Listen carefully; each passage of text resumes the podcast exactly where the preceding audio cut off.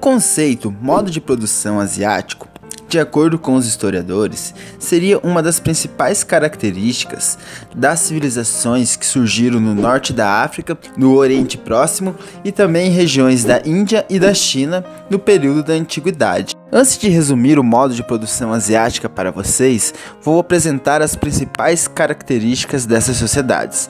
Assim, fica mais fácil de entender o que é o modo de produção asiático.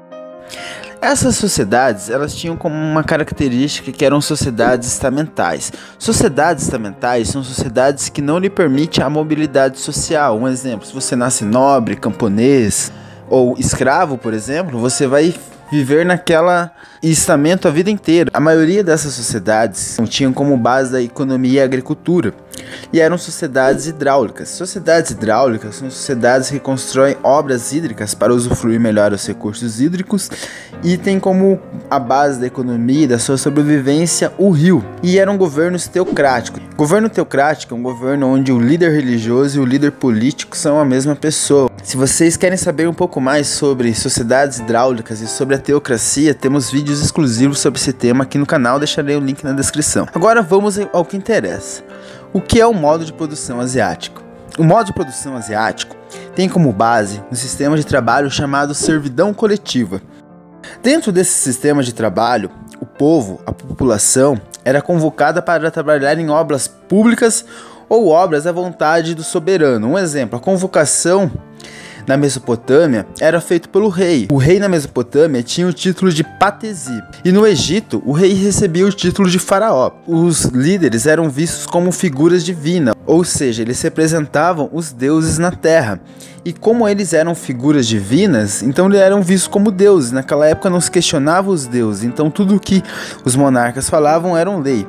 Entre as obras produzidas pela população no sistema da servidão coletiva estavam as obras hidráulicas, como diques, barragens e canais de irrigação, e também edificavam templos religiosos, praças, ruas, entre outras obras públicas. As pirâmides do Egito, por exemplo, foram edificadas com mão de obra da servidão coletiva e com uma parcela de trabalho escravo. A maioria dos escravos naquela época eram escravos de guerra. Então, sendo assim, para edificar as pirâmides, foi necessário também os trabalhadores da servidão coletiva.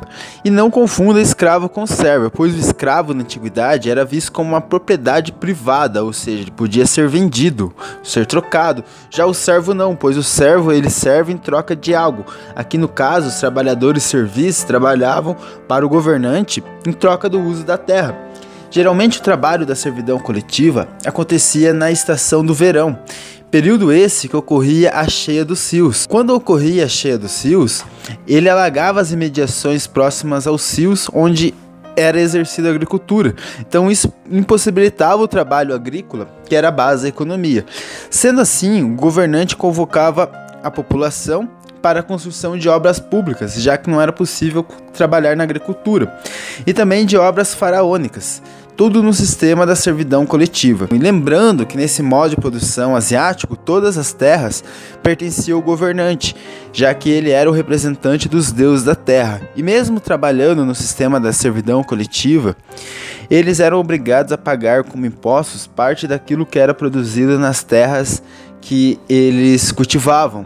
se você quiser saber mais sobre esses povos que exerceram a servidão coletiva e o modo de produção asiático, assista aos vídeos do nosso canal. E lembrando que conhecimento é poder e aqui no Vem Fazer História, cada aprendizagem é uma nova conquista.